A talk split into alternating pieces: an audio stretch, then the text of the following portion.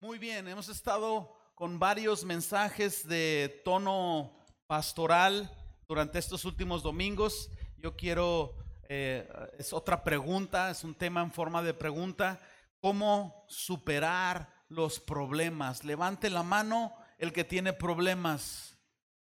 Ajá, entonces arrieros somos y en el camino andamos. Y entonces Ah, pues quiero, quiero abordar principios básicos, principios generales que nos pueden ayudar para enfrentar en, en, toda categoría, ¿verdad? Problemas de casi toda categoría. Yo quiero que al final de este mensaje tú te quedes con una idea. Yo sé, yo, yo he estado sentado en tu silla, he estado sentado en muchas reuniones de, de hogar y uno no recuerda todas las palabras que la persona o el expositor dijo, pero a mí me gusta quedarme con un principio y este es el principio que tú te tienes que llevar hoy. si al enfrentar nuestros problemas reconocemos nuestras limitaciones, le entregamos la situación al Señor y descansamos en su poder, lograremos ver grandes victorias de Dios a través de nuestra vida. Fíjate bien cómo voy a complementar este, esta verdad central. Si tú logras superar un problema o quedar de pie a pesar del problema, no necesariamente significa que tú lo superaste. Significa que Dios lo venció, lo solucionó, te ayudó a estar de pie. Por lo tanto, si tú sales adelante de un problema, el crédito y la gloria es del Señor. Él es tu socorro, entonces la gloria es de Él. Yo quiero atender hoy la historia del rey Josafat. Yo no sé cuántos de ustedes han leído o escuchado sobre el rey Josafat. Yo escucho la palabra, eh, eh, la historia del rey Josafat. inmediatamente en mi mente viene una azafata, Josafat, azafata. Pienso en avión. La asociación es un buen método de memorización y entonces me ha ayudado, no sé si te sirve a ti.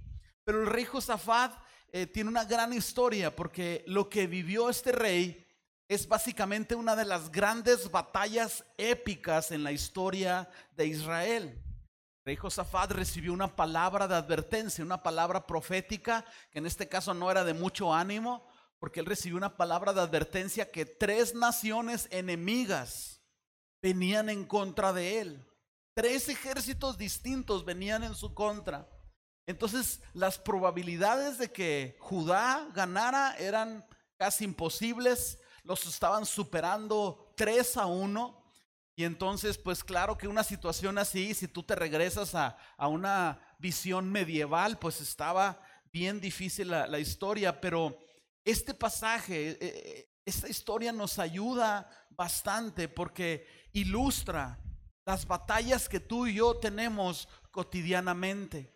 Hay veces que en tu vida utilizamos este dicho común que me está lloviendo sobre. Hay veces que se juntan más de uno o dos o tres ejércitos en tu contra. Se te amontona el problema financiero y luego vienen los problemas espirituales problemas relacionales con familiares, amigos, se te aparece tu suegra en la noche, problemas laborales, el COVID, cambios en la economía. Hay veces que a nosotros se nos juntan también más de tres ejércitos. Hay veces que te superan las calamidades, las circunstancias y he estado en esos zapatos y uno está ahí pensando, Señor, ¿cómo le voy a hacer con todo esto? Esto, esto me está superando. Pero yo creo que Dios puso esta historia en la Biblia para que nosotros podamos encontrar principios que nos ayuden a enfrentar situaciones imposibles, básicamente problemas. Entonces yo te quiero animar a que abras tu Biblia, porque me imagino que traes tu Biblia, ¿verdad que sí? Eh, sí. Ok, hay dos cristianas aquí enfrente, muy fieles, y la hermana Silvia allá atrás. Los demás, al final vamos a hacer un llamado para que se rindan sus vidas a Cristo. Y allá en la librería tenemos Biblias accesibles. Muy bien. Segunda de Crónicas, capítulo 20. Aquí va a decir versículos 1 y 2, pero en general es el capítulo 20. Yo sugiero que pongas una marca en Segunda de Crónicas capítulo 20.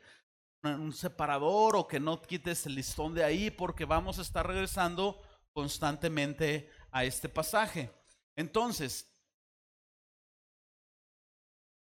en esta historia del rey Josafat que la encuentras en Segunda de Crónicas 20, vamos a encontrar cuatro principios espirituales que nos van a ayudar a superar nuestros problemas. Estos cuatro principios espirituales no son individuales, son el conjunto de un paso que te lleva al siguiente. Entonces, es básicamente una clave distribuida en cuatro principios. Vámonos con el primero. ¿Están listos? ¿Tienen miedo? ¿Tienen problemas? ¿Le tienen miedo a los problemas? Muy bien, fíjense bien. Primer principio, reconoce tus limitaciones. Josafat, claro que como tú y como yo estaba estresado, en temor, sufriendo por la situación, porque estaba enfrentando una situación muy desesperante.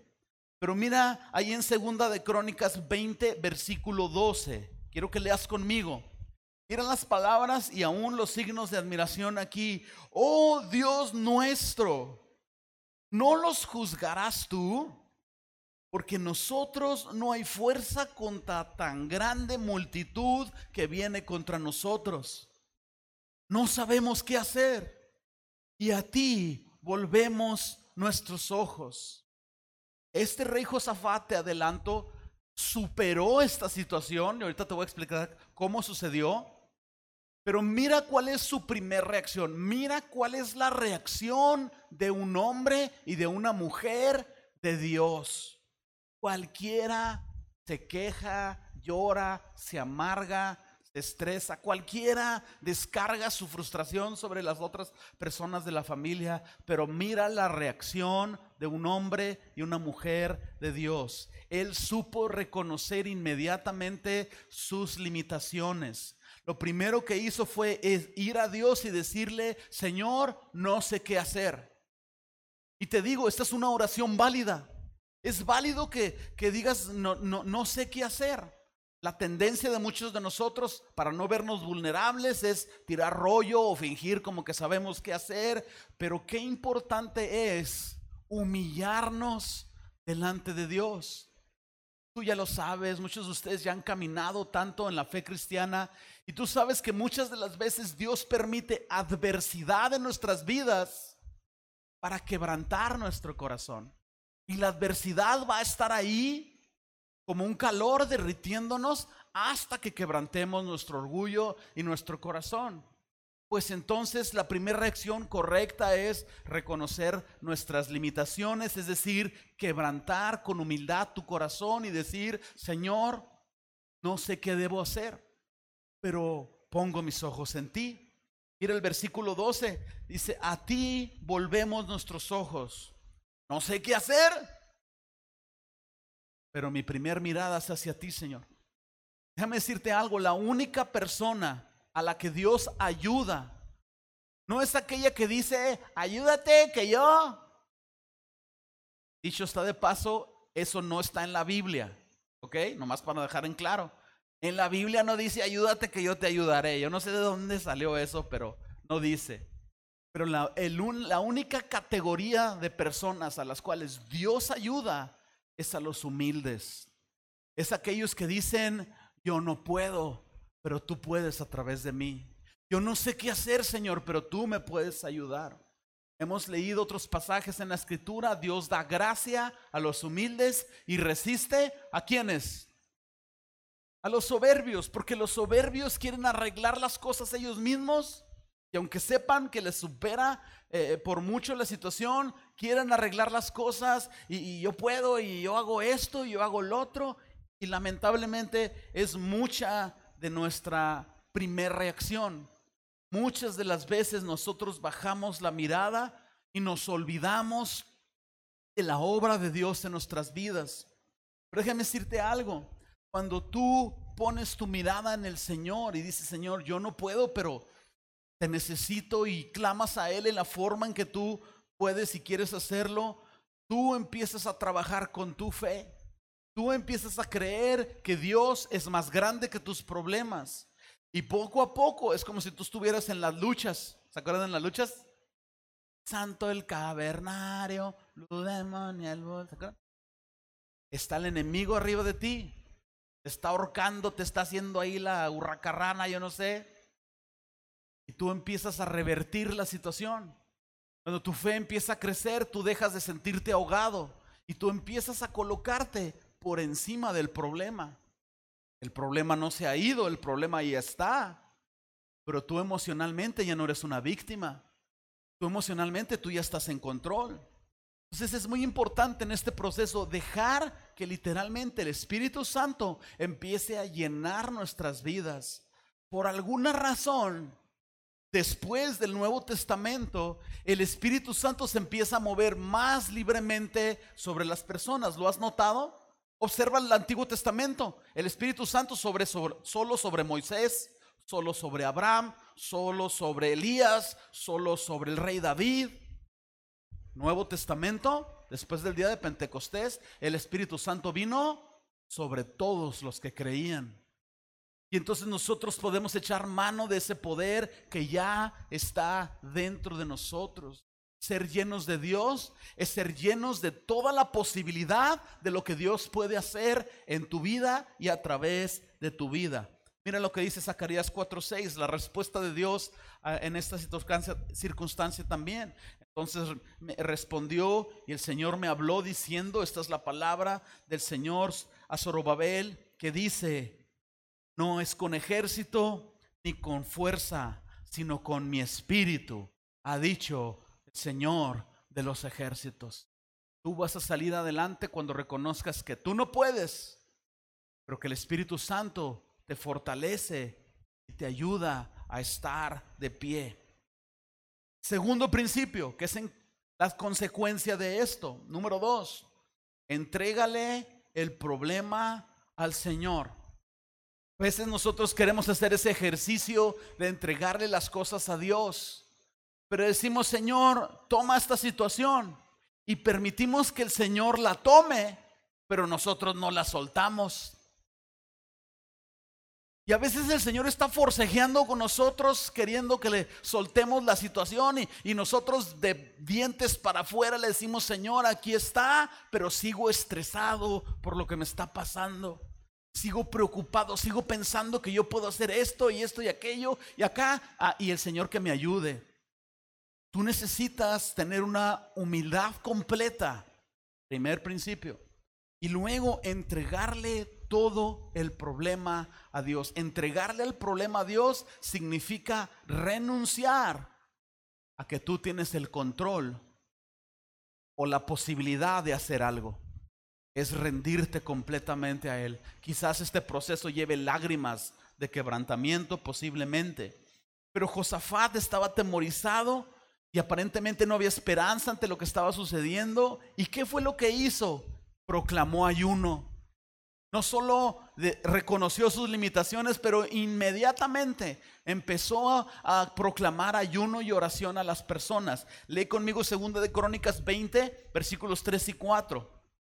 Entonces él tuvo temor y Josafat humilló su rostro para consultar al Señor e hizo pregonar ayuno a toda Judá. Y se reunieron los de Judá para pedir socorro del Señor. Y también todas las ciudades de Judá vinieron para pedir ayuda del Señor. Le entregaron todo a Dios, le pidieron su ayuda.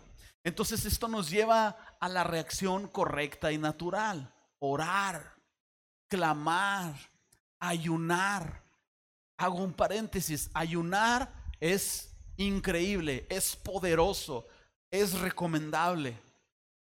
Pero he visto una tendencia en la iglesia que muchas personas ayunan pensando que el ayuno es un sacrificio que hace que Dios haga cosas.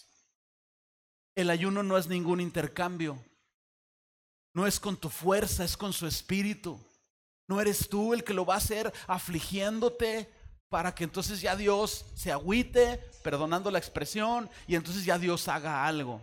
El ayuno lo que hace es que empieza a quebrantar tu carne, empieza a quebrantar tu voluntad, tu, tu sentir de autoconfianza empieza a disminuir y el ayuno te vuelve espiritualmente más fuerte, tu fe empieza a crecer. El resultado del ayuno es una fe aplicable y ese es el poder del ayuno. Que tú cada vez más estás consciente que Dios es todopoderoso, que Dios es el único que puede rescatarte de la situación. Entonces, usualmente orar a veces es lo único, lo último que hacemos. Pasa cuando está el problema ahí amontonado, que lo primero que hacemos, no, no, no, no, ahorita le voy a hablar a mi compadre que me manda unos 2, 3 mil dólares de allá de California, vendemos la troca y te ponemos a vender mazapanes, vieja ahí los mazapanes, y con eso completamos y le pagamos a Coppel. Y cuando no funcionó y no te mandó el compadre sus dos mil dólares de las Californias, ah, te acuerdas de orar. La primera reacción de la iglesia primitiva ante persecución era orar. Los cristianos del primer tiempo superaron la persecución del imperio romano orando. Acuérdate del Señor Jesucristo. Visualiza a Jesús en lo que has leído del Nuevo Testamento. Visualiza a Jesús en sus momentos más difíciles. ¿Cómo lo superó? Díganmelo a mí. Orando. En el desierto, ¿qué fue lo que Jesús hizo? Ayunó y oró y enfrentó y venció a Satanás. En Getsemaní, estresado, angustiado por lo que se venía, ¿qué fue lo que hizo Jesús? Oró toda la noche. Estás en medio de un problema que te supera, estresado, mal. Oración. Oración hasta que tú sientas que algo se quebró en el cielo. Entonces, número dos, pon tu problema en manos de Dios en oración. Tercer principio, en consecuencia el primero y segundo, descansa en Dios. Yo te diría, ora hasta que sientas descanso. Claro, ora hasta que venga una solución al problema que el Señor de alguna u otra manera se va a encargar. Pero antes de que llegue la solución, tú tienes que encontrar descanso. Tú tienes que confiar en Dios. Fíjate la respuesta de Dios hacia la oración de este pueblo y de este rey. Segunda de Crónicas, ahora vamos a leer el versículo 15. Y dijo, oíd Judá y Judá todo y vosotros moradores de Jerusalén y tú, rey Josafat. El Señor les dice así, no temáis ni os amedrentéis o intimidéis delante de esta multitud tan grande, porque no es vuestra la guerra, sino de Dios. Si mantengo mi paz, Él pelea la batalla. Ayúdenme. La victoria. De, de antiguísimo el corito, pero súper efectivo, ¿a poco no? A mí me ha sacado de unas que luego te platico. Pero es exactamente eso. Dios es quien pelea tu batalla. Cuando has sido víctima de abusos, de maltratos, impunidad, descansa en Dios. Él es quien pelea tu batalla. Te quitaron algo. Dios es tu Padre. Dios puede proveerte nuevamente y dártelo. Te robaron tu paz. Dios puede darte nuevamente paz. Entonces esto significa tener fe en que Dios es suficiente para socorrernos. Mira esta palabra, suficiente. Hay veces que te vas a encontrar en situaciones en que no tienes nada y te das cuenta que no tienes nada más que Dios. Y la misma situación te va a enseñar que no necesitas nada más que lo que ya tienes, a Dios mismo. Entonces muchos cristianos se encuentran agotados y estresados porque están peleando en sus propias fuerzas. Ándele, compadre, no me ha mandado los dos mil dólares de California. ¿Cómo es gallo? Estás frustrado y estás cansado. Deja de pelear. Porque si tú no estás siguiendo estos pasos, y quieres hacerlo en tus fuerzas y orar es lo último que haces y no le estás soltando la situación a Dios, el resultado es una derrota en tu vida. ¿Derrota en qué sentido? Que el problema va a hacer más daño a tu vida de lo que pudiera hacer. Entonces Dios trata una y otra vez de decirnos, descansa en mí, deja que yo actúe a través de ti. Josafat tenía todas las razones para estar en temor, eh, estresado, porque de nuevo eran tres ejércitos contra uno y el Señor le dijo, no tengan miedo, no se desalienten por este poderoso ejército, porque la batalla no es de ustedes, sino de Dios. Vayan conmigo al verso 17. No habrá para qué peleéis vosotros en este caso. Paraos, estad quietos y ved la salvación del Señor con vosotros. Oh Judá y Jerusalén, no temáis ni desmayéis. Salid mañana contra ellos, porque el Señor está con vosotros. Mira lo que les está diciendo el Señor. La batalla es mía, no temas, yo te defiendo. Pero ve y preséntate. A pelear la batalla no es ir a esconderte. Ay, no, mañana no voy al trabajo porque hay junta administrativa y viene el supervisor regional. El Señor dice, confía, ve a tu trabajo mañana, preséntate y mira la forma en como yo te voy a ayudar. El Señor nos dice de una o de otra forma, oye, fulano, fulana, ¿acaso yo he perdido alguna batalla? Yo les pregunto a ustedes, iglesia, ¿Dios ha perdido alguna batalla? Cuando Dios dice, mía es la pelea, mía es la victoria, mía es la venganza, es porque efectivamente así es. Y mientras tú no creas completamente esta parte, vas a sufrir más de la cuenta. Nosotros podemos evitar mucha tensión, mucho estrés si descansamos en la suficiencia de Dios. Reconozco que Dios muchas de las veces ha tomado control de mi vida. Yo no, yo no me planto ante ustedes como un superhéroe, me planto como uno más de ustedes. Pero cuando empezó la pandemia, empezó a rumorarse que se iba a cerrar la iglesia y que no sé qué. Teníamos dos meses que habíamos agarrado este edificio. Nuestra renta casi se triplicó a lo que teníamos allá y se viene la bendita pandemia y a cerrar las iglesias. Tú sabes lo que mi mente carnal fue lo primero que pensó. No diezmos. Si con domingos consecutivos los hermanos de la pasan faltando. Mi segundo pensamiento es si logramos salir financieramente hablando, vamos a tener que empezar de nuevo. La verdad sí tuvimos que empezar de nuevo.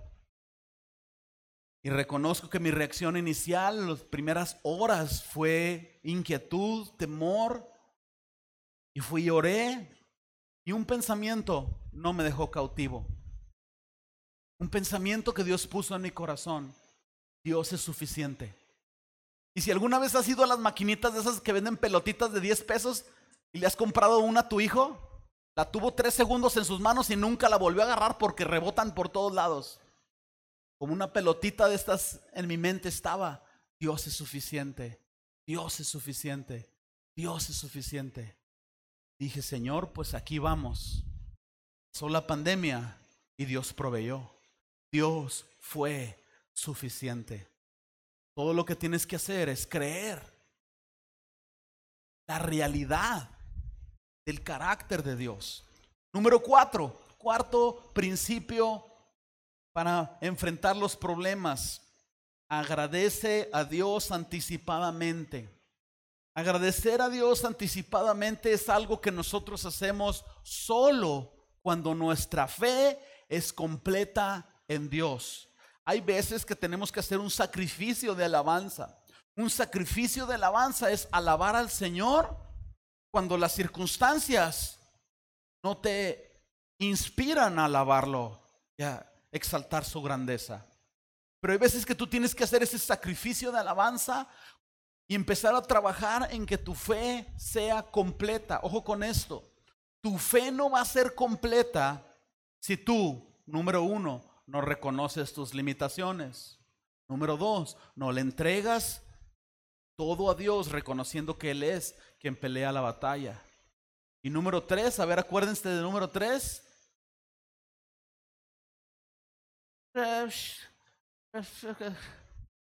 A ver, recuerden, díganme el número tres, los que toman notas. Cuando tú llegas a este punto, tu fe empieza a ser completa. Tu fe ya no es la misma que era cuando estabas enfrentando el problema. Lo que sucede ahora es que tú estás ya descansando en Dios porque tu fe está llegando a una fase totalmente completa. Entonces tú puedes entrar en un punto de adoración, decirle, Señor, aunque está esta situación, tú sigues siendo grande, tú sigues siendo Dios, tú sigues siendo magnífico. Yo me recuerdo tantas veces estando en una situación cuando estábamos enfrentando el cáncer, mi esposa y yo, venía a mi mente un salmo que lo leí tantas veces, en un pasaje decía, y daré por respuesta a mi avergonzador que en tu palabra he confiado. Me era difícil venir los domingos y, no, se no me lo tomen a mal y yo no se los tomo a mal. Pero que me preguntaran, ¿cómo está Karina? Y Karina bien mal. ¿Cómo está? Y hoy pues no sabía si decirles la neta neta o la neta disfrazada de fe. Y me sentía avergonzado. E iba a Dios y clamaba y le decía, Señor, esto es lo que yo pienso. Daré por respuesta al avergonzador en tu palabra he confiado. Y gracias a Dios que nos ayudó a salir adelante. La historia de Josafat es una historia fascinante, increíble, porque él asignó hombres que adoraran a Dios. Su estrategia de guerra fue adorar a Dios. Claro, ve la reacción, dijo, no puedo, le entregó todo a Dios, oró, ayunó. Pero mira segunda de Crónicas 20:21. Y, había, y habido consejo con el pueblo, puso algunos que cantasen y alabasen al Señor, vestidos de ornamentos sagrados, o sea, sus garras de domingo, ¿ok? vestidos de, ornamentos sagrados, mientras salía la gente armada y que dijesen, glorificad al Señor, porque su misericordia es para siempre. Llévalo por un momento a tu imaginación. Están dos montañas. En una está bajando un ejército, tres ejércitos, así como un hormiguero gigante bajando, y en otro un puñado de chícharos llamado Judá. Se están preparando para la guerra y están ahí la primera junta con los generales, los capitanes y están ahí con un mapa en una mesa y luego le dicen los generales y los capitanes a Josafat, ¿qué hacemos, mi general? Protegemos las catapultas con la caballería. Y les dijo, no, protegemos la caballería con las catapultas. No, arqueros en la retaguardia y lanzas por enfrente. No, caballería por la retaguardia. No, que las mujeres y niños tiren piedras. No. Quiero al grupo de alabanza enfrente. Quiero a todos los que de aullar a cantar los pongas enfrente. Sin ofender a los de la alabanza, claro, ¿eh? ya cada quien ubiques en su categoría. Pero de aullido en delante, órale, eres del grupo de alabanza, sin fundamentos del discipulado. Quiero al grupo de alabanza enfrente. Dios dijo que se presentaran a la guerra, afilaron sus espadas, se pusieron sus armaduras, se formaron en, en formación de batalla. Pero el primer ataque, o sea, en lo natural, suena ridículo. ¿Dónde había visto yo esto antes? Oh, en Jericó. Oh, es cierto, en Jericó. Momentos en donde Dios te dice, adórame. Señor, pero mira lo que está pasando y esto y el otro y el diagnóstico. Adórame. Él hizo que el pueblo adorara a Dios. Él les dijo, este es el plan, todos los que cantan y tocan instrumentos los quiero enfrente y van a ir marchando y luego Dios nos va a dar la victoria, ¿ok? ¿El plan de Dios funcionó? Sí, pasó lo más inimaginable que te pudieras suceder o pensar o soñar.